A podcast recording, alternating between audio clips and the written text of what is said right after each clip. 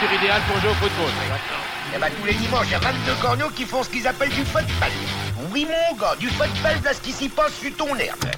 Bonjour à tous et bienvenue sur le 30e épisode de Soyez sympa, rejouer. Aujourd'hui, on file dans le nord de la France et on retourne en 2011 avec la victoire en finale de la Coupe de France du LOSC face au Paris Saint-Germain. Avec un but venu d'ailleurs, on aura le temps d'en reparler. Avant de vous détailler le programme complet, petit tour de table avec autour de moi trois chroniqueurs pour refaire le match. Numéro 10 de Genside, il a la pointe de vitesse de Gervinho et la relance d'Adil Rami, à moins que ça ne soit l'inverse. Bonjour Yannick Mercieris. T'as tout le temps, tout le temps, tu vas être là pour m'attaquer. Mais j'avoue que ce n'est pas faux. Bonjour à tous. Analyste vidéo et podcasteur, il va nous parler du Rudy Garcia d'avant et de son équipe séduisante sur le plan du jeu. Bonjour Florent Tognuti. Salut Johan, salut à tous. Il a passé 5 ans au LOSC, il a réalisé le doublé lors de la saison 2011-2012. Il est aujourd'hui consultant sur la chaîne L'équipe et a été surnommé Lucarne opposé après ce match. Bonjour Ludovic Obraniak. Bonjour à tous les amis. Il est journaliste, podcasteur et maintenant homme de télévision. Il a enfin réussi. Réussi à quoi? Évidemment à nous infiltrer. Parce que si aujourd'hui nous allons parler du Nord et du LOSC, lui n'aura Dieu que pour les deux dernières années de carrière de notre invité, celle qu'il a passée à la GIA. Bonjour Johan Crochet. Exactement, c'est vrai. Euh, né à Auxerre, donc forcément. J'avais un œil sur Ludovic Obraniak du côté du stade Abbé Deschamps. Euh, alors, messieurs, on va commencer comme d'habitude par rappeler un petit peu de, contexte autour de, cette rencontre. On va reparler du parcours du PSG et de Lille avant d'arriver à cette finale de, la Coupe de France. Du côté du Paris Saint-Germain, 32e de finale, PSG Lens. Ça rappelle des souvenirs pour une autre euh, coupe, hein, n'est-ce pas, messieurs? 5-1 pour le PSG. Ensuite, on a vu en 16e le SU Agen, victoire 3-2 contre cette équipe de CFA 2 à l'époque. Huitième de finale contre Martigues, équipe de CFA, victoire 4-1 des Parisiens. Quart de finale contre Le Mans, victoire 2-0 après prolongation. Le Mans qui était à l'époque encore en, en Ligue 2. Et puis demi-finale contre Angers, qui était en Ligue 2 à l'époque, victoire 3-1 du Paris Saint-Germain, qui n'avait donc affronté qu'une seule Ligue 1 dans son parcours avant d'arriver dans cette finale de la Coupe de France face à Lille. Du côté du LOSC, eh bien, on a un parcours un petit peu similaire avec une fin un peu plus corsée.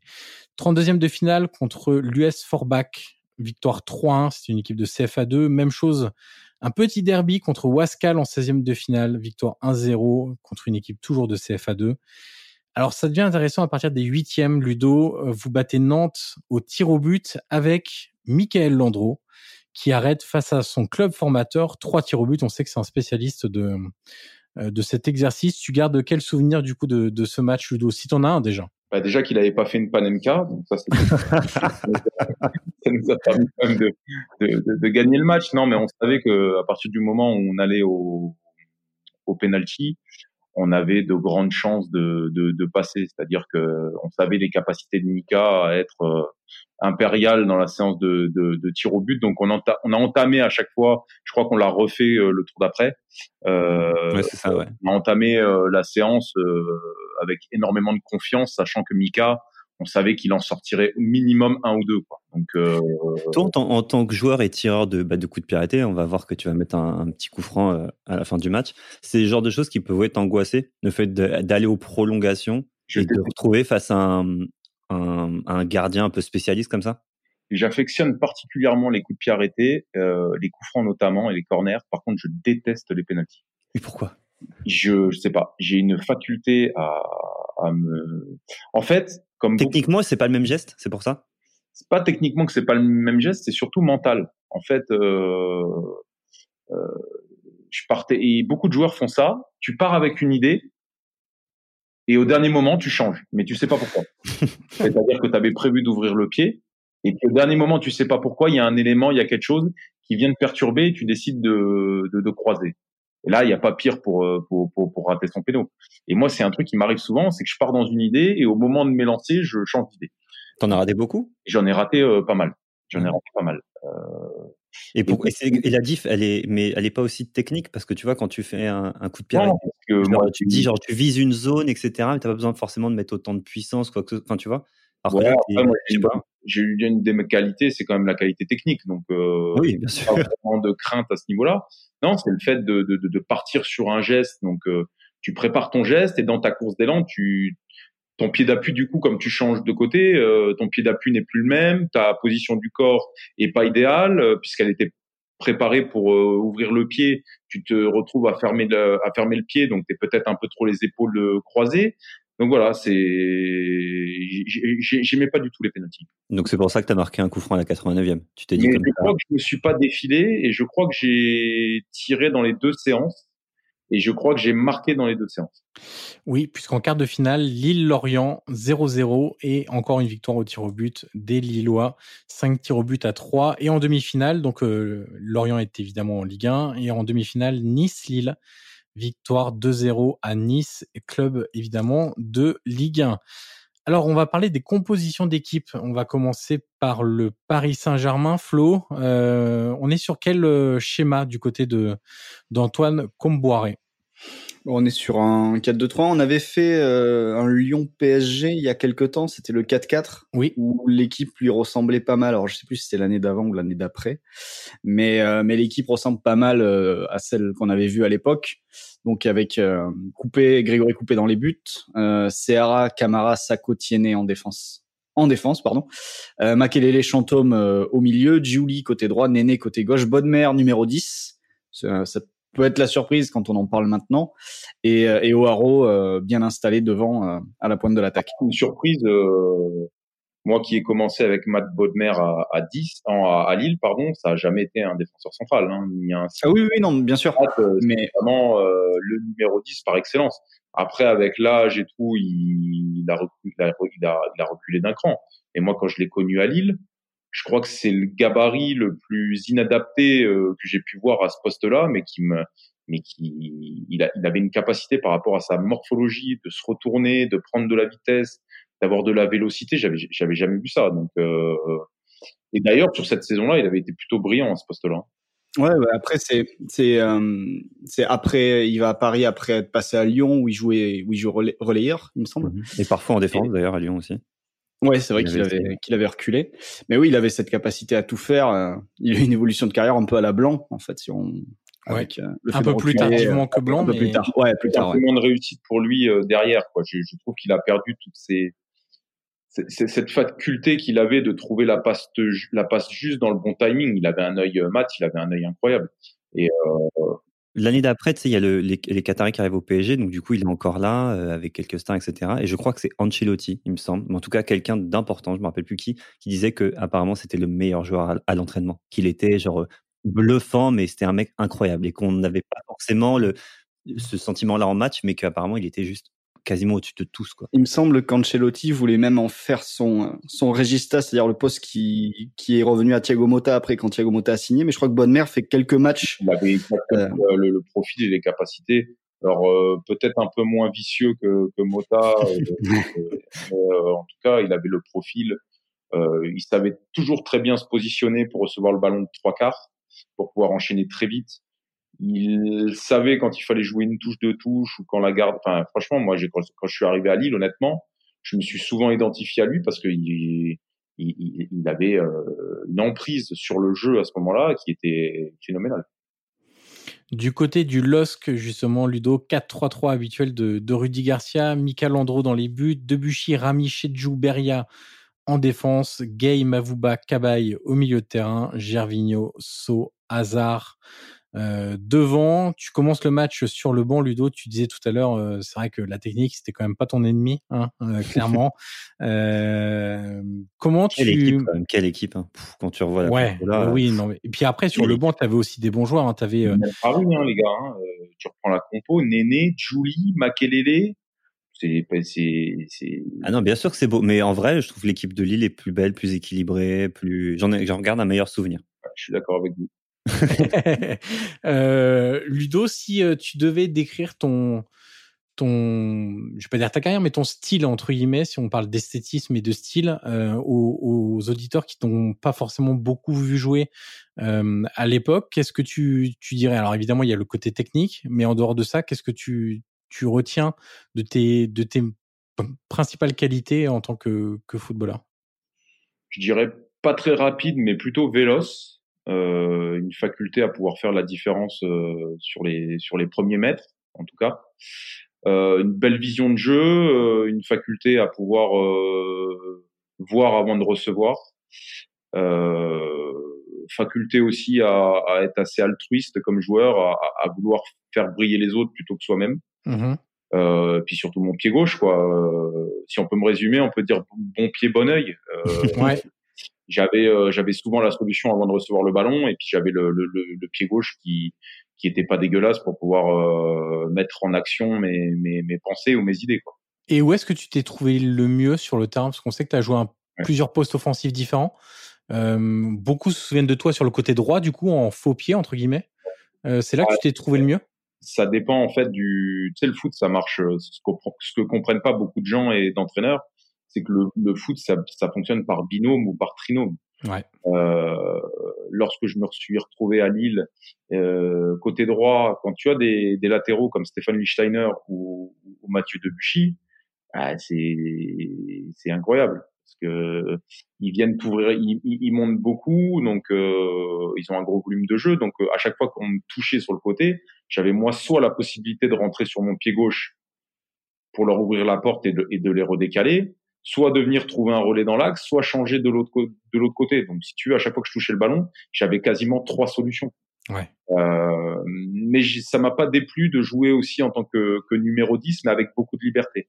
C'est-à-dire euh, de me balader de droite à gauche euh, derrière les lignes. Euh, c'est un poste que j'affectionnais notamment en, en sélection. Alors Flo, on va passer au menu tactique euh, de cette rencontre. Euh, on va commencer par euh, le système défensif de Garcia. alors c'est pas forcément ce dont on a retenu du passage, ce qu'on a retenu du passage pardon de, de, Rudy Garcia dans, dans, le LOSC, mais sur ce match-là, tu voulais nous, parler un peu de l'organisation défensive de, de, Garcia. Ouais, parce que quand on revoit ses équipes après, c'est-à-dire quand on voit ce qu'il a fait à Marseille, quand on voit ce qu'il a fait récemment avec Lyon, euh, on retrouve euh, bah, pas mal de choses, même si les systèmes diffèrent évidemment, mais on retrouve particulièrement cette dimension individuelle euh, dans l'organisation défensive, le fait que beaucoup de joueurs se retrouvent avec un adversaire direct, notamment au milieu de terrain, et qu'ils ne vont pas lâcher. Et c'est vrai que sur ce match-là, alors on l'avait vu pour le, en repensant par exemple à la finale de la Coupe de la Ligue, récemment face au PSG, là encore, euh, on avait vu Denayer et Marsal s'occuper de, de, Neymar et je ne sais plus qui était côté droit, je crois que c'était Sarabia. Euh, et là, sur cette euh, sur cette finale de, de, Coupe de France, on a les euh, on a Mavouba, Gay et Cabaye qui sont dans l'entrejeu, mais qui sont calqués, on va dire, sur les sur les milieux parisiens, qui sont donc Makelele, Chantom et Bodmer. Et et cette dimension individuelle, elle a, elle a, ses avantages et ses inconvénients. C'est-à-dire qu'avec Mavouba, notamment face à un joueur comme Bodmer, Mavouba, sa vivacité peut poser des problèmes à, à Mathieu Bodmer en, en numéro 10. Euh, Gay aussi peut, peut sortir très haut, peut aller presser sur sur Chantom s'il décroche. Enfin voilà, il y a pas mal de choses comme ça qui s'articulent. Et le, le bémol, c'est que du coup, on peut aussi déplacer euh, ces joueurs-là pour euh, ouvrir des espaces à d'autres. Côté, le PSG va notamment pas mal passer par par Giuli, qui va qui va aller dans le dans le cœur du jeu, occuper des zones bah, qui sont libres parce que les les, les, les milieux lillois partent au pressing ou, ou dans d'autres zones sur leurs adversaires directs.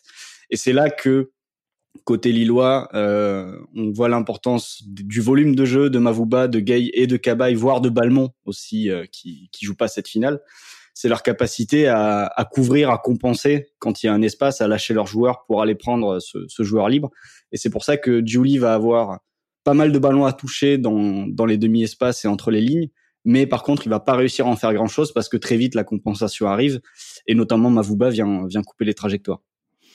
Euh, Ludo, quel souvenir tu gardes de, de l'importance accordée euh, et réclamée sans doute par Rudy Garcia aux joueurs offensifs dans, dans le travail sans ballon?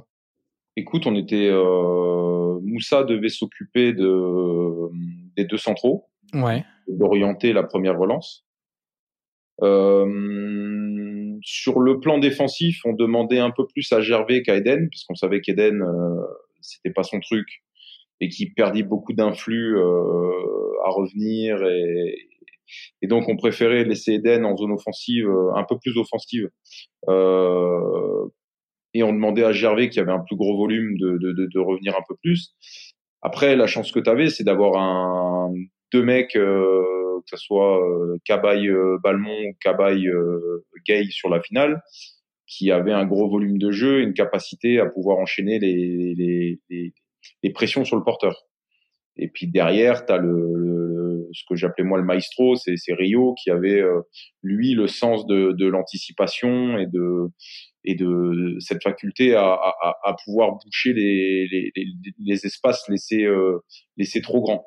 Donc on avait un équilibre parfait entre aller chercher et combler les espaces, combler les angles de passe derrière. Donc c'est un milieu qui fonctionnait euh, plutôt bien.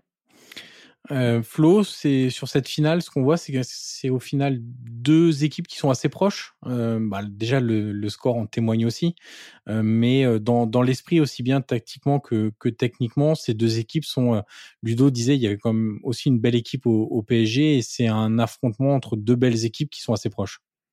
Ouais, ouais, c'est c'est deux équipes. Euh, voilà, je vais encore répéter ce que tu viens de dire, mais qui sont qui sont très proches parce que euh, d'un côté comme de l'autre, bah, les, les deux systèmes vont s'annulent. Les deux équipes vont quand même pas mal se neutraliser pendant la majeure partie du du match.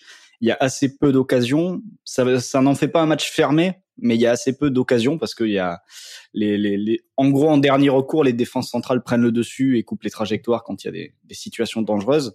Donc euh, donc ouais, tu vois, je parlais côté côté côté parisien, ça trouvait Julie, mais de suite il y avait une compensation qui arrivait côté lillois et, du coup il y avait pas d'action.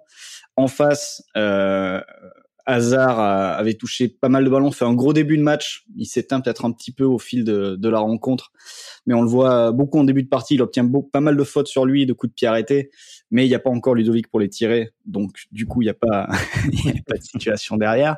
Donc ouais, c'est un match. Euh, pas déplaisant à revoir parce qu'il y a, il y a des intensités, ça va d'un but à l'autre, il y a pas mal de, de transitions. Euh, néanmoins, euh, c'est vrai qu'il y a assez peu d'occasions au final, à l'exception de, de coups de pied arrêtés en particulier. Alors Flo, on va revenir aussi sur la rentrée de, de Ludovic, évidemment. Euh... Mais obligé les gars. te dire Ludo parce que je suis supporter du PSG, donc autant te dire que cette rentrée, elle me fait un peu mal, tu vois. Français, etc. Ça fait chier. Mais bon, tant pis. Paris, c'est c'est mon club un peu, euh, c'est mon club un peu fétiche. Ouais, je sais, j'ai la stat. Hein. Cette année-là, tu mets 4 buts seulement et t'en mets deux contre Paris, dont un au parc. Chaque année, je mettais mon petit pion contre le PSG. C'était, euh, c'était mon, mon, équipe totem. On va ouais, c'est pour ça, tu vois. Je, je, demandais, moi, je voulais qu'on prenne Rio, mais on m'a dit non, Ludo, c'est mieux. Je suis bon, allez, allez, prenons Ludo, mais tant pis, c'est pas grave. euh, Flo, euh, entre la 82e et la 89e minute, c'est-à-dire entre l'entrée de Ludovic et le but de Ludovic, il s'est déjà passé plusieurs choses, et notamment ce que tu appelles l'échauffement euh, pour arriver à, à, la 89e minute. Ouais, ben, je pense que Ludovic sera mieux placé pour en parler, mais euh, avant que tu marques sur coup de pied tu as deux corners qui sont très dangereux. Je pense que tu t'en rappelles peut-être. Oui, un, un qui, qui, qui, est plus ou moins rentrant, où tout, elle passe devant tout le monde et elle, elle a failli rentrer, euh, il me semble. Euh, ouais, en, en, tout cas, je, j'ai le souvenir d'être chaud bouillant. On, on y reviendra peut-être après euh, après que tu aies détaillé l'échauffement, mais c'est vrai que j'avais j'étais conditionné par quelque chose ce soir-là.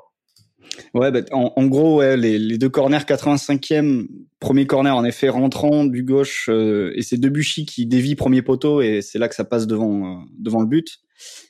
Et deuxième corner euh, dans la dans la minute qui suit, c'est un coupé qui sort euh, qui sort du point juste devant euh, Demelo qui qui a qui fait parler sa, sa détente là-dessus et qui est vraiment pas loin de la prendre et couper la sort juste devant lui. Donc voilà les deux premiers les deux premiers corners avant avant le coup de pied arrêté. Je suis toujours très impressionné par le souvenir des joueurs sur les matchs. Là, tu vois, genre, Ludo, tu nous dis, ouais, j'ai tiré un coup franc, un corner comme ça, comme ça, comme ça. T'en as joué je sais pas combien des matchs. Comment tu fais pour te souvenir de ça? C'est très ouais. étrange, je trouve. Si tu veux, l'histoire, elle commence, euh, l'histoire de ce match, elle commence euh, déjà euh, euh, à la causerie de, de je sais quoi, c'était 17h, je crois, 16h ou 17h, où en fait, je, je, je pensais commencer, débuter ce match-là. Euh, le coach avait pour habitude de toujours prévenir les joueurs, en tout cas les joueurs euh, entre guillemets expérimentés et qui étaient là depuis un moment, de quand ils débutaient pas. Il le faisait beaucoup. Donc, en l'absence de flow, je pensais vraiment que ça allait être moi qui allait commencer dans le milieu à 3 euh, et pas Edrissa qui avait fait très peu de matchs cette année-là et je, je pensais pas qu'il l'aurait mis sur une finale. Donc en fait, moi j'arrive à la causerie très détendu et, et prêt à attaquer le match euh, en tant que titulaire. Et quand je vois que je suis pas titulaire, il y a une grosse, grosse, grosse déception qui m'envahit et, et, et j'ai une réaction un peu épidermique. je quitte la salle et, et, et je, je, veux m'en aller. En fait, je veux pas jouer. Je veux pas jouer la finale. Donc, je suis rattrapé au dernier moment par mes par mes acolytes cette année-là, Pierre Alain Fro et, et Flo Balmont, qui sont deux remplaçants aussi sur le match. Sont deux remplaçants. Enfin, Flo était dans, sur le banc, mais il jouait pas parce qu'il était suspendu ou blessé, je sais plus. Euh, eux me rattrapent au dernier moment un peu par le callback en, en, en pote expérimenté en me disant mais putain c'est une finale t'as pas le droit euh, tu peux pas euh, t'en rejoueras peut-être plus enfin ils arrivent à me convaincre tant bien que mal mais moi je suis dans mon espèce de truc où où je suis dans un sentiment d'injustice totale je suis dans un état second je, je veux entendre personne je veux qu'on me parle pas je, je suis dans une espèce de bulle isolée euh, jusqu'à ce qu'on m'envoie euh, m'échauffer à la 45e minute euh, en plus, c'est ta première finale, je crois. C'est ta première fois que tu. Parce que tu es champion de Ligue 2 en 2007, je crois, mais c'est ton premier première possibilité d'avoir un titre, en vrai. C'est ça, non? Ouais, c'est ça. Et donc là, il m'envoie m'échauffer à la 45e. Donc je me dis, euh, Idrissa fait pas une grande mi-temps. Je dis, je vais rentrer très vite. Et là, le temps s'égrène. Allez, 60e, 70e, 75e, 4... et, et plus ça passe, et plus je monte en pression. Et plus je suis là à me dire, mais putain, tu vas voir ce que, quand je vais rentrer, tu vas voir ce que je vais te montrer. Tu me respectes, tu me respectes pas, moi, mais tu vas voir, tu vas voir. Et en fait, j'ai fait un échauffement comme j'ai jamais fait de ma vie, où, euh, c'est parti, euh, j'ai dû faire, euh, 45 sprints dans la mi-temps, entre la 60e et la, et, le moment où je rentre. Et je suis conditionné à faire un truc à ce moment-là. Et donc, je rentre, je suis une bombe. Je suis une bombe à retardement. il faut qu'il se passe quelque chose. Et c'est pour ça que, euh, en fait, en, en, très peu de temps, il se passe plein de choses où je suis dessus parce que euh, j'ai une envie de prouver, de démontrer quelque chose. C'est fou ça. C'est incroyable parce que ça aurait pu te, ça aurait pu te desservir en plus. D'esprit à ce moment-là, je me souviens de mes émotions et je visualise totalement les, si tu veux, les six minutes euh, ou sept minutes où je suis rentré, je les ai les sept minutes quasi complètes. Je sais même ce que j'ai fait avant à l'échauffement, les étirements, ce que je me suis dit. Je me souviens de tout. Et est-ce que c'est pour ça On va parler du but. Hein, tu vois, tu mets un but. Euh, enfin, on, le décrit, genre t'es quasiment au point de corner. Enfin, j'exagère un peu, mais c'est quand même un, coup franc qui est très très décalé sur le côté. Et euh, et en vrai, avec les joueurs de tête qu'il y a, le truc à faire, c'est essayer de la mettre dans le dans le paquet et de se dire bon, ils vont couper. Toi, tu l'attends direct. Est-ce que c'est aussi pour ça? Tu veux surprendre ou parce que tu es aussi vénère et tu dis enfin pourquoi tu tentes ce geste là en fait? alors pour être honnête avec vous euh... t'as pas fait exprès non, non, c'est pas. non. Pour être avec vous, pour vous, si vous, si vous visualisez ma carrière, vous verrez que j'ai, j'ai marqué euh, trois ou quatre coups francs de cette manière-là. Mm-hmm. Les mêmes, exactement les mêmes. J'ai mis, j'en ai mis euh, un en sélection, j'en ai mis un en finale de Coupe d'Israël et j'en avais mis un en championnat, euh, je sais plus. En fait, j'avais une façon de tirer euh, que m'avaient apprise mes, mes, mes, éducateurs de l'époque à Metz, où en fait, quand j'étais côté excentré, je me prenais un point de repère. Je prenais le, deuxième poteau, en fait.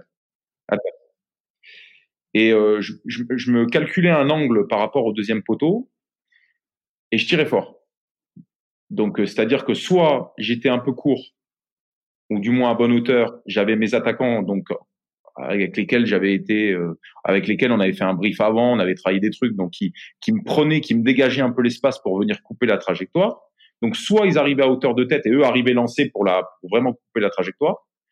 Soit ils arrivaient lancés, c'était trop, ils touchaient pas le ballon et dans ce cas-là, le ballon rebondissait derrière et le gardien faisait toujours ce petit pas euh, de côté qui lui permettait jamais de, de retrouver de, d'aller au second poteau pour la récupérer. Donc il y a souvent ce coup franc où elle rebondit et elle va au deuxième poteau. Mm-hmm. Et là sur ce coup franc là, je suis un peu fort. Mon dosage est un peu fort. Parce que t'es vénère. Et ben, probablement, probablement, parce que j'ai tout derrière moi. J'ai une espèce de d'énergie euh, euh, débordante euh, qui est difficilement contrôlable à ce moment-là. Et, et, et, j'envoie un peu fort. Et là, la balle prend une trajectoire très haute et retombe très vite. Je pourrais la retirer euh, mille fois, j'en retirerais pas une comme ça. Et, elle prend une trajectoire vraiment comme si j'avais mis toutes mes émotions de la journée dans ce ballon-là, quoi. Tu vois, et, il était presque vivant.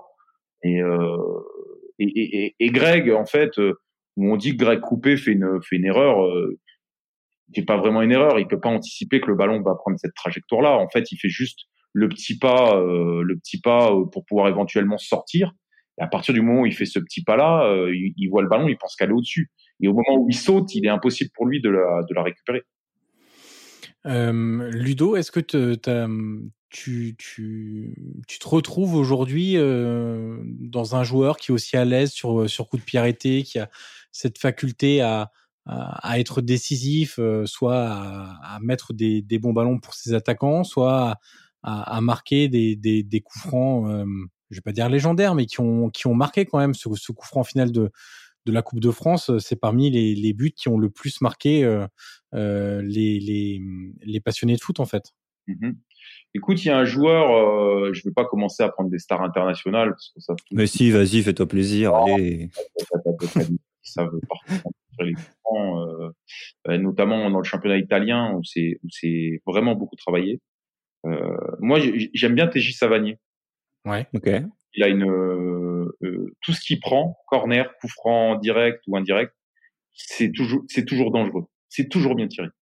Il y a une, il y a une régularité dans sa qualité de frappe qui est impressionnante. Euh, sur six coups francs, il en tire cinq à chaque fois dans la bonne zone. Si, t'es, si, si les, son équipe, les mecs de son équipe sont bien coordonnés, bien placés, à chaque fois c'est danger. C'est, quoi qu'il faut faire justement pour bien tirer un truc faux? Ça se travaille beaucoup à l'entraînement avec tes, avec tes gars. Tu vises un gars, tu vises une zone, tu tentes Enfin, c'est, est-ce que tu es tiré toujours pareil Enfin, tu vois, c'est, quoi finalement? Et Déjà, c'est la confiance en soi, parce que dans le dosage, tu vois très bien un mec qui a confiance et pas confiance. C'est-à-dire que la puissance que tu mets dans le ballon, euh, ça veut dire que tu maîtrises déjà techniquement ton geste. Donc ça, maîtriser techniquement son geste, euh, honnêtement, à part les phénomènes, les phénomènes, sinon c'est la répétition du geste. Donc dans, qui dit répétition du geste dit travail. Moi, je prenais, euh, je prenais toujours, euh, je me tapais une quarantaine, une cinquantaine de, de, de, de, de coups francs, de corners, de machin. Après, tu faisais tes gammes, quoi, tout simplement. Ouais, deux, trois, deux, trois fois dans la semaine. Mmh. Euh, je faisais soit du direct, soit de l'indirect. Je prenais mes défenseurs avec moi ou pas. Je me mettais un, je me mettais une cible. Donc c'est quelque chose qui est, c'est pas venu, c'est pas tombé du ciel. C'est quelque chose que j'ai énormément travaillé.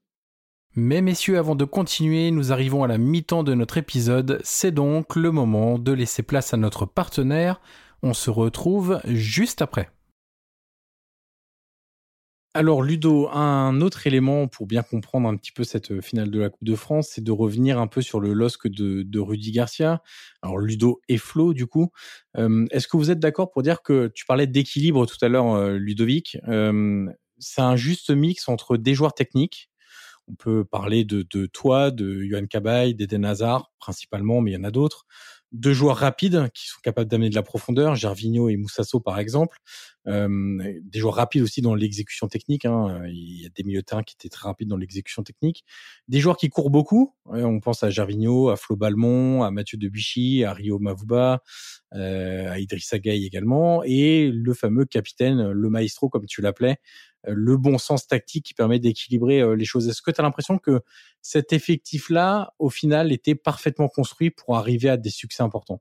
Bah, Il a mis du temps à se construire, hein, cet effectif. Hein. C'est pas, pas arrivé du jour au lendemain. Là où on, on commente, on analyse beaucoup de matchs euh, du football de maintenant, moderne, et constate une chose, c'est que les équipes, elles, elles sont, elles ont même pas un an de d'existence. Euh, enfin, les, les, mecs jouent euh, ensemble depuis moins d'un an, quoi. Et nous, euh, le groupe, il s'est construit. C'est, cette équipe-là, elle arrive à maturité, mais c'est les vestiges de, de Rudy Garcia a, a, reconstruit, a bâti sur ce qui restait de, de, de, de Claude Puel. Euh, or, Claude Puel avait, il y avait des fondations qui étaient ultra solides notamment par rapport à ce 4-3-3, par rapport à des joueurs qu'il avait amenés à maturité, comme euh, Aurel, comme euh, Aurel Chedjou, comme euh, Adil Rami. Euh, après, il y avait la science du coach de d'avoir de, le nez pour le recrutement et notamment de son premier recrutement c'était Rio. Après, il a il a senti le coup avec Gervais. Euh... Mais parce qu'il l'avait avant, Gervinho aussi, non? C'est ça. Il a, pas eu, ouais, tu vois, il a récupéré aussi deux trois. Il a récupéré aussi deux trois. Gervais, Gervais il a fallu deux ans. Hein. Quand il est arrivé, c'était son cousin peux, je peux vous dire, sans déconner, sans déconner, on, on, se marrait à l'entraînement. On disait, mais c'est pas possible. Il, il mettait pas un pied devant l'autre. Donc, tu veux, cette équipe, elle a, elle a, elle a maturé au niveau de l'ossature et on est venu cette année-là ajouter des petites touches euh, qui ont vraiment fait la différence. Euh, l'émergence d'Eden, Moussa que tu récupères libre à, à, à Rennes. Euh, et puis après, il y avait toujours aussi une bonne homogénéité, un bon équilibre. Mathieu, qui était un défenseur qui projetait beaucoup, avec Franck Beria, qui lui était moins, donc il compensait souvent les montées de Mathieu, donc on se retrouvait toujours à trois euh, euh, minimum derrière. Euh, au milieu, tu avais donc Rio qui savait été le premier relanceur, mais aussi celui qui était capable de, de boucher les espaces. Yokabai, qualité de pied, donc euh, passe courte, passe longue, donc euh, à détruire le milieu de terrain adverse, voire la défense par la passe. Et puis tu avais le, le, le tractopelle, euh, le, le, le, euh, Flo, qui lui, euh, lui crée des brèches, mais par la course, en portant le ballon, euh, on parle souvent de Flo comme un comme un récupérateur et tout, mais Flo c'est surtout un casseur de ligne. Euh, vous savez comme en, en, NFL là, tu sais quand tu des fois tu passes le ballon pour passer 3 4 yards à un les running back, les running back, ouais. back ouais. Et t'as différentes courses hein, voilà pour les running back, t'as ceux qui font les grandes courses et ceux qui bah c'est comme au rugby les les pick and roll ou des trucs comme et ça. Ben, Flo, c'était ce mec là qui cassait euh, la ligne par la course et qui euh, fixait décalé. Et euh, cette équipe-là avait un, dénomina un, dénominateur commun, c'est qu'elle était prête physiquement, euh, puisqu'on avait un excellent préparateur avec Greg Dupont et que techniquement elle était au point aussi. Donc, euh, mais tu dis surtout elle est en progression parce que c'est t'as les vestiges de Puel, mais c'est aussi les vestiges de Puel de, de la Ligue 2 et tu vois qu'après ils font euh, ils reviennent et après euh, bon je, ils reviennent en, en ils reviennent en, en, Ligue 1 et ils font tu vois à partir de 2006 ils font dixième, septième, cinquième, quatrième, premier. Si mais tu sens petit à petit ça on joue l'Europe à ce moment-là. Mmh. Donc on, on, a on a trois compètes. Donc ça veut dire qu'il y a aussi euh, là cette saison-là, euh, tout se goupille bien aussi dans la relation remplaçant-titulaire. Mmh. Euh, si vous constatez euh, sur les matchs importants, c'est souvent des remplaçants qui sont venus faire la différence.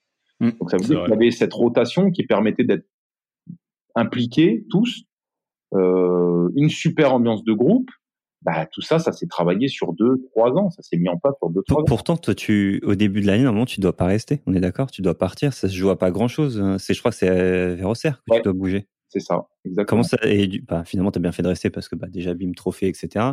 Comment tu, est-ce que tu veux partir, c'est ça? Ouais, je veux, euh, bah, je veux pas partir.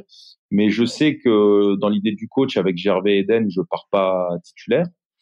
Euh, j'ai mon ancien coach, mon coach euh, formateur, mon coach, mon premier coach qui m'a lancé en pro, qui me veut absolument, euh, Jean Fernandez, et je crois que c'est l'année où Auxerre se qualifie pour euh, la Champions League avec le groupe Ajax, Real et, et, Milan. Ouais. Donc si tu veux, Jean Fernandez veut serrer la main de Mourinho, c'est ça? C'est ça. Donc si il y a cet attrait de retrouver la Ligue des Champions, de d'être titulaire à nouveau, d'être le au cœur d'un nouveau projet oui, ça m'a ça m'a titillé un moment, mais le, le, le club euh, voulait pas me laisser partir à ce moment-là. Flo, quel souvenir tu gardes du jeu de Rudy Garcia euh, cette fois-ci? Jeu euh, agréable, plutôt dynamique, une équipe qui est quand même portée vers l'avant et aussi avec des individualités très fortes? Euh, c'est ça en ouais, gros qui t'a marqué? Ouais, bah, le, souvenir que j'en ai euh, pour rejoindre euh, ce que disait Ludo, c'est c'est quand même une équipe, un effectif ultra complémentaire. Euh, le milieu était très complémentaire, euh, l'attaque aussi fonctionnait bien avec. Euh, alors, je vais rester sur les titulaires, mais avec Gervinho pour faire apporter de la profondeur, Moussasso qui était capable de faire aussi un peu tout en, en tant qu'avançante, c'est-à-dire être présent sur des sur des transitions, mais aussi joueur de surface et, et finisseur. Et puis Hazard qui était là pour euh, pour faire des différences un peu partout sur le terrain, entre les lignes, et aller provoquer, et aller et aller euh, et aller percuter les défenses. Donc euh, donc ouais, c'est surtout une équipe très complémentaire. Euh, mais c'est vrai que les l'éclosion de, Hazard lui fait passer sans doute un, un cap supplémentaire euh, par rapport à ce qu'elle avait pu faire et le la différence entre je crois la quatrième place l'année d'avant et, euh, et, cette, et cette première place euh, l'année ensuite, c'est peut-être aussi le fait que Hazard se mette vraiment en route. Quand tu vois euh, statistiquement ce qui, sa progression, euh, on est on est sur des chiffres qui, qui sont quasiment euh, quasiment pas vus en Ligue 1 depuis, et en tout cas pas pour un joueur aussi jeune, à part peut-être Mbappé euh, ces dernières années. Justement, tu as as le détail des chiffres, Flo, sur les nombres de buts et passes décisives d'Eden Hazard cette saison-là? Ouais, cette saison-là, alors 2010-2011, 21 buts en championnat, 17 passes décisives. La saison précédente, il est déjà à 15 buts, 13 passes décisives. Et la saison d'après, sa dernière à Lille, il terminera à 20 buts, 15 passes décisives. Et euh, du coup, bah, j'ai cherché, d'ailleurs, petit quiz pour pour Yannick et Ludovic. Voilà. Euh, c'est sûr, Ludo, tu vas gagner. Je suis trop nul en quiz. Je te le dis direct. Non, mais est-ce que, est-ce que y a des... quels sont les joueurs qui ont fait mieux euh, que Hazard en combiné euh, en Ligue 1 depuis? Sachant que donc, son record en combiné, c'est 38 euh, buts plus passes décisives sur une saison lors de la saison du titre. Ouais, des Parisiens, donc Mbappé, Neymar peut-être? Mbappé, oui. 33 plus 6, 33 buts, 6 passes D la, saison dernière, 2018-2019. Payet? Non, Payet euh, a jamais atteint ce niveau. Payet a mis beaucoup de passes D, mais ça, il a, il a fait du 10-12 ou du 10-15, je crois, mais Ibra, c'est jamais monté aussi haut. Ibra, non? Ouais, Ibrahimovic, ouais, 38 buts, 13 passes décisives, c'est le record euh, en 2015-2016. Il y a que des Parisiens. Ouais, il y a que des Parisiens. C'est ça. Le seul joueur, euh, il y a que deux joueurs hors Paris qui, qui se sont approchés de ce, de ce chiffre.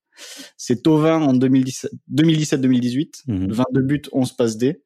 Et euh, Nicolas Pepe, la saison ah euh, dernière, où il met 22 buts et 11 passes décisives aussi. Ah, il met 22 buts à Lille. D'accord. Je ne pensais pas qu'il avait mis autant de buts.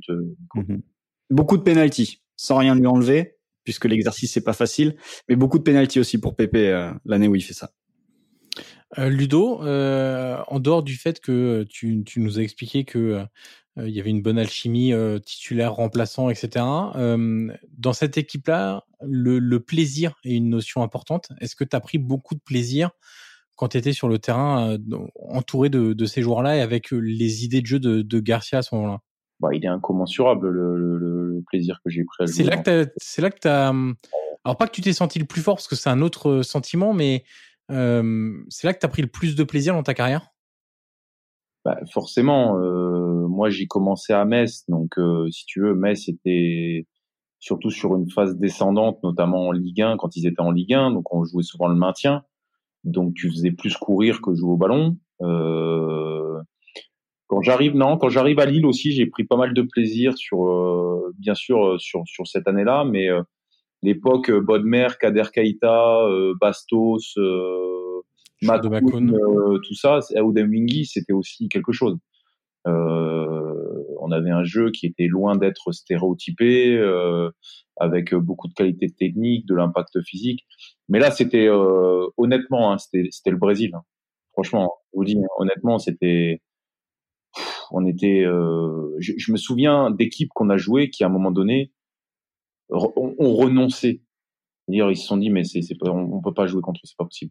Le tarif à domicile sur les, les deux ans là, dont on, enfin 2010, 2011 et 2009, 2010, si tu regardes le tarif à domicile, euh, c'est c'est trois ou quatre, euh, c'est trois ou quatre hein, à chaque match. Ouais. C'est, on avait une capacité à créer des décalages, à, à, à trouver des schémas, euh, de schémas de jeu. Euh, euh, un coup c'était de la vitesse, un coup c'était changement, fixation, changement, dédoublement. Enfin, on, on, avait une palette, d'où l'homogénéité de cette équipe et qui, qui était bien construite, c'est qu'on avait, on pouvait tout faire, jouer court, jouer long, combiner des, des des performances individuelles qui, créent des décalages. Enfin, c'était euh... puis surtout l'envie de jouer ensemble. On parle de c'est l'atmosphère pour moi dans le groupe qui a fait qu'à un moment donné, il y a eu une coordination qui s'est créée euh, dans cette équipe. Est-ce que c'est plus simple à accepter justement quand ça se passe bien? Parce que j'ai regardé du coup les chiffres de cette saison-là, c'est là où tu es le moins titulaire dans ta carrière même, hormis tout début de carrière. J'ai regardé, tu fais 26 matchs de Ligue 1, tu es titulaire que 5 fois, donc ça fait 20%. En revanche, tu es titulaire tout le temps en Coupe d'Europe, 100%. 9 matchs, 9 euh, titularisations. Est-ce que... La finale. Oui, voilà. Et en Coupe nationale, bien sûr aussi. Euh, et en sélection, passage. Mais est-ce que euh, est-ce qu'on arrive quand même à prendre du plaisir quand on est remplaçant? Bah, dans, c'est paradoxal, tu vois. Cette dans cette année-là, oui, parce que le remplaçant avait vraiment un rôle déterminant et que euh, il y a une certaine acceptation qui s'est créée tout au fil de la saison. C'est-à-dire qu'il y a une hiérarchie qui s'est dégagée très vite, euh, que ça soit Pierre Alain, euh, Tullio ou moi Bon, on avait compris que devant, c'était plus fort que nous. Mais devant, il y avait des candidats. Attention, hein, quand tu es, le remplaçant d'Eden, euh, de Gervais ou de, ou de Moussa, euh, quand tu vois les stats sur la saison, tu as, compris quand même que c'est très très haut niveau sur cette saison-là. Donc, si tu veux, il y a une hiérarchie qui s'est installée. Il n'y a jamais eu d'arrogance des titulaires, bien au contraire. C'est-à-dire que les titulaires ont jamais manqué l'occasion de, de, de nous mettre en, en, en lumière lors des interviews d'après-match ou en disant qu'on avait fait la différence. On a, il y avait une, c'était. Euh, Vous jouiez vraiment à 14, en fait. Ouais, il y avait une vraie relation entre les, les remplaçants, les trucs. Nous, on avait en plus euh, l'envie de, de, de, les pousser parce qu'on était tous des compétiteurs, que ce soit Pierre-Alain Touliot, moi, David Rosenal. Euh, on avait envie de pousser les mecs parce qu'on voulait jouer, mais les mecs, c'était, mais, c'était très sain. Donc, si tu veux, nous, comme on poussait les mecs, les mecs, ça les forçait à, ça les forçait à, à progresser aussi. Donc, euh, il y a une osmose qui s'est créée entre ça et, et c'est la clé parce que euh, le déclic euh, au bout de la quatrième journée à Lens, elle se fait euh, par l'entrée de Tullio, Pierre-Alain et moi. la victoire à Marseille, c'est Pierre-Alain qui débloque la situation. Arles-Avignon, c'est Tullio. Enfin, il y a eu plein de matchs comme ça sur lesquels voilà, on savait que la première équipe allait user la défense. Et nous, dans un registre en plus totalement différent, c'est-à-dire que les deux, les, trois de devant, c'était fixation, vitesse, élimination, un contre un. Nous, on était plus dans le circuit centre, passe, de, euh, on était dans un autre registre. Donc, le, pour les défenses, c'était complètement, euh, c'était complètement dingue. Il fallait qu'elles se réadaptent à chaque fois. Et puis tu le dis, genre tu t'es pas titulaire parce que bah il y a un petit gamin qui arrive, qui est Eden. Le jour de la finale, il y a un mec en face qui s'appelle Ludo Giuli, qui a lui aussi perdu sa place quand il arrive, quand il est au Barça, parce qu'il y a un petit gamin qui lui est passé devant lui qui s'appelle Lionel Messi. Est-ce que c'est relativise hein. Ouais, c'est là tu dis bon finalement est-ce que c'est pas mieux de se faire prendre sa place par Eden Hazard que par euh, bon je dirais pas de nom mais je voilà.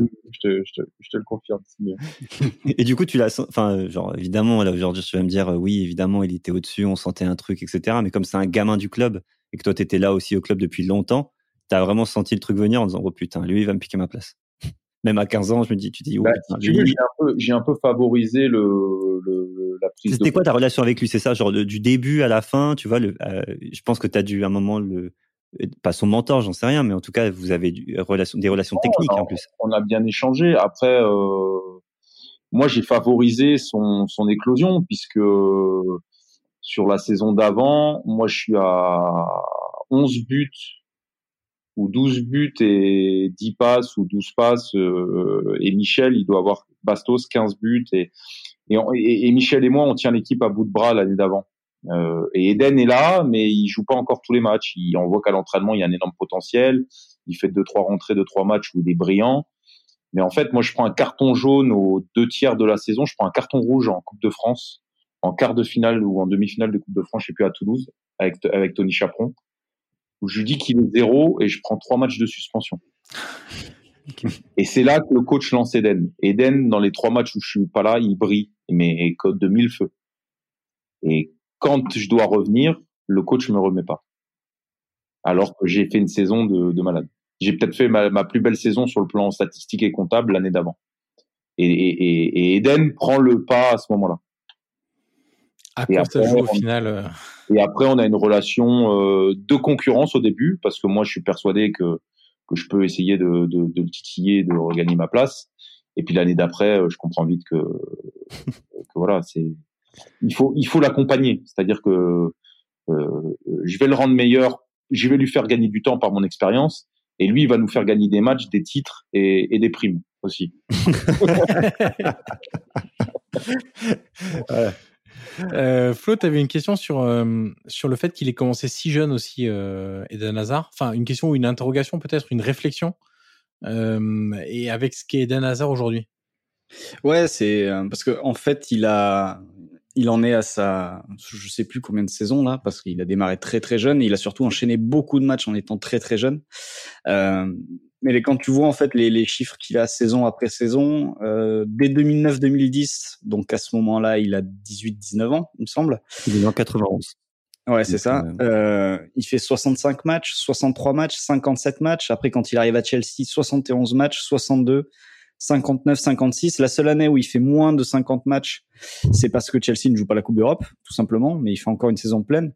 Et c'est vrai qu'il y a ce, ce transfert au Real où, au final, la saison 2019-2020, c'est peut-être la première ou il va être vraiment perturbé par des, des blessures et, et, vraiment gêné pour retrouver son, son meilleur niveau. Il a 14 saisons pro là. Je te le dis. Ouais, la question qu'on peut se poser, c'est que, ouais, c'est ça, 29 ans, déjà 14 sauf saisons. Que, sauf que Eden, euh, chaque début de saison, il arrivait comme un loukoum, comme il est arrivé au Real. Euh, parce que lui, les débuts de saison, c'était pas son truc. Il montait toujours crescendo. Mais le problème, c'est qu'il y a l'âge maintenant qui commence à arriver. Ouais, c'est ça. Tu récupères plus, enfin, tu perds les, les, les 3, 4 kilos, 5 kilos qu'il a pris. Ben, avant, il les perdait en deux semaines. Là, pour les perdre, c'est plus compliqué. Et puis, tu dérègles tout. Ton corps, il plus vieillit, plus c'est difficile. Et je crois qu'Eden, il a pas mesuré. Il est, il, je pense qu'il n'a pas mesuré là où il mettait les pieds. Je pense que c'est la première fois de sa vie qu'il a dû se sentir impressionné euh, par l'exigence et ce que demande, ce que ça demande d'être un joueur du Real de Madrid. Euh, c'est une belle expérience pour lui parce que lui qui était toujours euh, bon le l'entraînement invisible, l'entraînement tout ça c'est pas son truc à Eden, il s'en cache pas d'ailleurs. Lui son truc c'est la compète. Mais Là, je pense que cette année, avec euh, la blessure, euh, euh, une saison pas aux attentes, alors que tu es dans le plus gros club du monde, et je pense que ça va le faire, ça va le faire réagir. Je pense qu'il va nous faire une grosse, grosse, grosse saison 2020-2021. Alors messieurs, on va boucler ce retour sur euh, PSG Lille, finale de la Coupe de France 2011, et plus globalement, on a quand même parlé aussi de de la période lilloise euh, de sous Rudy Garcia avec Ludo. Parce que ouais, ils font, vous faites doubler hein, cette année. Enfin, je sais pas si on l'a dit, mais ils font quand même doubler. Oui, bien champion, sûr. champion de France au Parc des Princes en plus, avec un but de Ludo. Vraiment, il nous aura fait chier jusqu'au bout, mais c'est pas grave. je vous ai dit que c'était mon équipe totale. je sais, je sais. Bah écoute, je sais. Alors, avant de boucler, on va faire un petit quiz sous forme de multiples questions-réponses. C'est un peu différent aujourd'hui. Voilà. Déjà que je une je comprends, je comprends déjà même pas la question. Alors, il y a cinq questions pour, pour faire simple qui n'ont aucun rapport les unes entre les autres. Euh, dans l'effectif de la saison 2010-2011 se trouvaient Michael Landreau, Adil Rami, Mathieu Debuchy, Johan Cabaye et Rio Mavuba. Est-ce que vous savez combien de sélections en équipe de France cumulées ces cinq joueurs comptent-ils? Landreau, Rami, Debuchy, Cabaye, Mavuba. 65.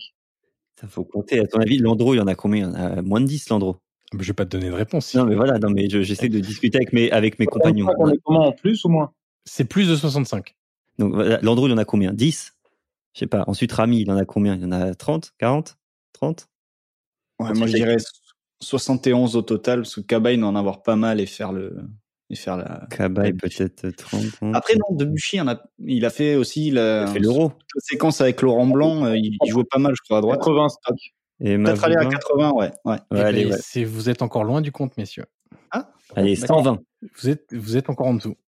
Mais non. 150. C'est 135, c'est pile entre les deux. 135, sachez par exemple que Mathieu Debuchy est à 27 sélections. Ah, quand même. Euh, Rio Mavuba est à, parce que je les ai évidemment pas notés de manière individuelle. euh, tac, tac, tac. Alors attends, je suis sur Cabaye du coup. Johan Cabaye, Johan Cabaye est à 48 sélections. Ah oui. Donc, ah oui. Euh, donc voilà. il est à 13. Mika Landreau, Mika Landreau est à euh, Mika Landreau, 11 sélections. Donc euh, pas loin de ce que tu disais. Euh, et puis Adil Rami, on a pas mal quand même, mine de rien. 36 Adil Rami. 36, ouais. Et donc, une ouais. en A prime. Ouais, alors ça, c'est, je, elle compte pas, je crois, hein, au total, la, c'est l'an prime, mais, euh, mais voilà, 48 pour Cabaye et 36 pour, euh, pour Rami, mine de rien. Euh, deuxième question, quel est le montant cumulé des différents transferts de Gervinho entre sa révélation au Mans et aujourd'hui, à 5 millions près? Donc pour vous donner une idée, c'est Le Mans-Lille, Lille-Arsenal, Arsenal-Roma, Roma eBay Fortune en Chine et eBay Fortune Parme. 100, euh, 120 millions? Non, pas autant. Et tu crois qu'il a pas. C'est à cette époque où il y avait. Non, pas autant. Il peut pas dépasser 120 millions quand même. Le Mans à Lille. Allez, je vous donne une indication. 95. C'est moins. Euh, ensuite, c'est quoi? Il fait Lille-Arsenal. Lille-Arsenal, c'est quoi? Le allez, plus gros 20. transfert, c'est entre la Roma et l'eBay Fortune pour 18 millions. Ah ouais, d'accord. Allez, moi je dis 65. Il est parti pour combien, Arsenal? Il est parti pour 15 à Arsenal. Wow, c'était donné à l'époque. Ouais, c'était donné. Ouais. C'est quoi ton record de transfert, Ludo? Je préfère pas le dire. Je préfère. Ah, dis-nous, allez, vas-y. Je crois que c'est- je crois que c'est 3 millions et demi ou quelque chose comme ça. C'est entre quoi et quoi? Ah, mais c'était un autre football. Euh, je pars de Lille, j'ai 250 matchs, euh, champion et tout, je pars pour 3 millions. Et aujourd'hui, les mecs, ils ont pas fait un match, ils partent pour euh, 40 millions. C'est ça, c'est ça. Avec la prime qui va avec. Le montant cumulé hors bonus, c'est 55 millions d'euros. Ouais, j'aurais dit plus, tu vois. Je pensais que le transfert Arsenal était plus conséquent. Il fait 6 millions et demi entre Le Mans et Lille, 15 millions ensuite à Arsenal, 8 à la Roma hors bonus, 18 à l'eBay Fortune et 7 pour son retour en Italie. à. Imagine, tu reprends le contexte de l'époque et tu le remets maintenant. Ouais. T'imagines Gervinho, Hazard, euh, les, prix pour aller à Arsenal? C'est pas 15 millions, c'est c'est- c'est 60. Bah, on le voit avec le prix de Nicolas Pepe. Hein, euh, tout Ouais, déjà, tout simplement. C'est ça. Plus tu prends un Moussasso, machin, et même un Ludo Bragnac, hein, ça, ça vaut au moins 20-30 hein, dans ces cas-là. Euh, dans ma besace, ça c'est sûr. Troisième question. Le 16 décembre 2010, le LOSC bat la Gantoise sur le score de 3-0 en Ligue des Champions. Qui sont les buteurs? Bon, Euh, euh, Moussa, Ouais. Oh, Moussasso, ouais. euh, je crois qu'il y a un dé. Je me demande s'il n'y a pas Adil ou Aurel. Non. Euh, la Gantoise. Bah, Il y en a un que tu connais bien, Ludo.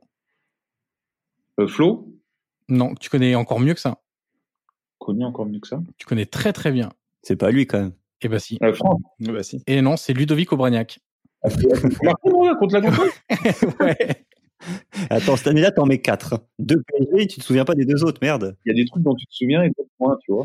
Et bien, les trois buteurs sont, c'était pour souligner, puisque tu as parlé de, de l'importance du banc aussi cette saison-là, les buteurs sont Moussasso, Ludovic Obraniak et Pierre Linfro lors de cette rencontre de, de Ligue des Champions. Quatrième question, Moussasso termine meilleur buteur avec 25 réalisations. Mais qui sont les deux autres joueurs sur le podium cette saison-là? Néné, il est pas dedans? Non. Non Alors c'est un peu une, je dis deux joueurs, mais il y a, il y a un joueur à la deuxième place et trois à la troisième place. Donc il y a Oui. quatre joueurs à trouver en tout. Tu m'as dit Ludo? Loïc Rémy Non. Euh, Gignac? Non. pas C'est qui termine deuxième? Parce que PSG fait 4, je crois. Ah, O'Haro, peut-être, non? Pauaro, Ludo? Gamero? Gamero, exactement. 22 buts avec Lorient et deuxième au classement. Il vous manque les trois qui finissent sur la troisième marche du podium. Alors, ah, il y a un grand club, entre guillemets, et les deux autres, euh, moins. euh, Yellen Non, pas Yellen. T'as dit Ludo? J'avais dit Nyang, mais je crois qu'il est, il est plus là. Non. Marseille. T'es es bon sur l'Olympique, mais pas sur le bon club. Ah, euh, euh, Lissandro Oui, exactement. Lissandro Ah, Lopez oui. avec l'OL, 17 buts.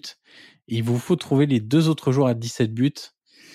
Les deux sont dans la moitié nord de la France. ah, C'est bon, j'ai regardé le classement, donc je crois que j'en ai un. Quel énorme tricheur. Non, non, mais j'ai regardé le classement, parce que je me souvenais plus quel est. Bah, je le dis au moins, tu vois, j'aurais pu dire, genre, tiens, c'est ce gars-là. Mais euh, le buteur de Valenciennes. Oui. Pujol?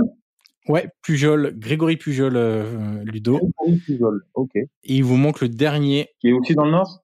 Ouais, alors pas dans le nord-nord, entre guillemets, pas le département du Nord, mais euh, moitié nord de la France.